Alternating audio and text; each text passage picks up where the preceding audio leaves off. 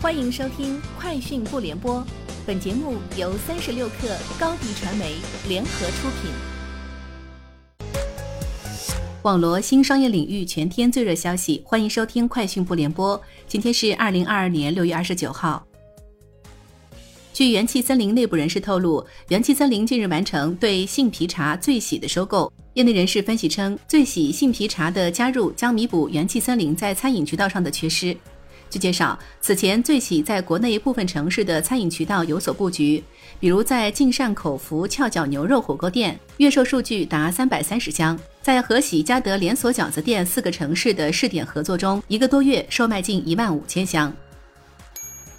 旅行房屋租赁平台爱彼迎宣布了一项永久性全球派对禁令，将永久禁止破坏性派对和活动，其中包括公开邀请的聚会，同时派对屋也将被禁止。艾比营表示，试图违反其规则的客人将面临从账户被吊销到完全从平台上删除的各种后果。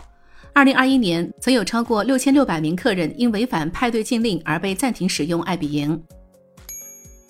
由清华大学计算机教授、智能技术与系统实验室副主任黄明烈发起，联合了十余家科研机构、二十多位知名学者共同制定的全球首个 AI 对话系统分级定义正式发布。分级定义将推动 AI 对话系统在虚拟个人助理、智能家居、智能汽车、车载语音、情感陪护和心理健康等领域的应用有据可依，并将加速下一代 AI 对话系统的研发与应用。奥迪一汽新能源汽车项目二十八日在长春开工，该项目是奥迪在华首个专门生产纯电动车型的基地。项目设计年产能十五万辆，配置冲压、焊装、涂装、总装车间和电池装配车间，计划投产专为中国市场打造的基于 PPE 平台的电动车。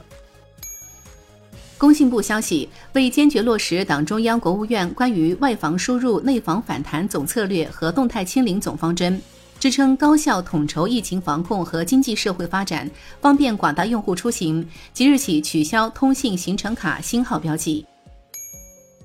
Facebook 透露，正在为其群组试验一项新的音频功能，类似于 Discord 的语音聊天功能。该公司还在试验其他类型的频道，它们就像是每个 Facebook 群组中的子群组，成员可以在其中讨论特定的话题。